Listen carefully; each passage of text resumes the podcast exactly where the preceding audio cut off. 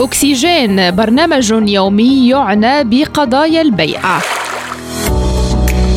وقفة عند ظواهر تخل بالتوازن الطبيعي للأرض. أكسجين نافذة خضراء على إنجازات ومبادرات لحماية كوكب الأرض.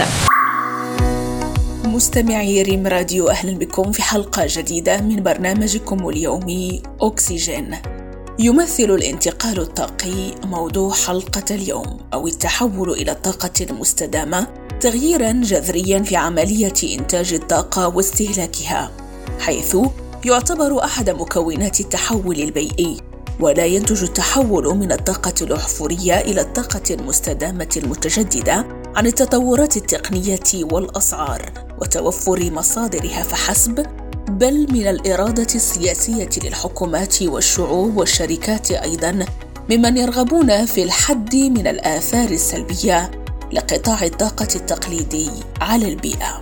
تزايد انتشار أنواع الطاقة المتجددة مستمعين الكرام يسفر بدوره عن فوائد أخرى باعتبار أن تكنولوجيات الطاقة المتجددة تؤدي إلى خلق فرص العمل والحد من تلوث الهواء على الصعود المحلية. فضلاً عن الحاجة إلى كميات أقل من المياه.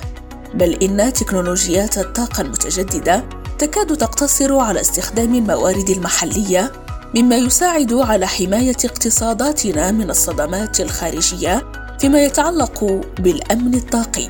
والأهم من ذلك فبالنسبة للكثير من الدول تمثل الطاقة المتجددة كذلك إحدى الطرق الأسرع الكفيلة بتوسيع إتاحة الكهرباء حيث أن الطابع النمطي الكبير الذي تتسم به كثير من هذه التكنولوجيات ولا سيما الأنماط الشمسية الفولت ضوئية والرياح الشاطئية تعني كذلك أنه ولاول مرة في تاريخ قطاع الكهرباء أصبح ثمة دور فعال يقوم به الأفراد والمجتمعات فيما يتصل بتزويدهم بما يحتاجونه من الكهرباء وبهذا أصبحت تكنولوجيات الطاقة المتجددة تتصدر عملية تغيير تطرأ على نظام عالمي لا يزال لا يتسم بمزيد من الديمقراطية في توزيع الطاقة.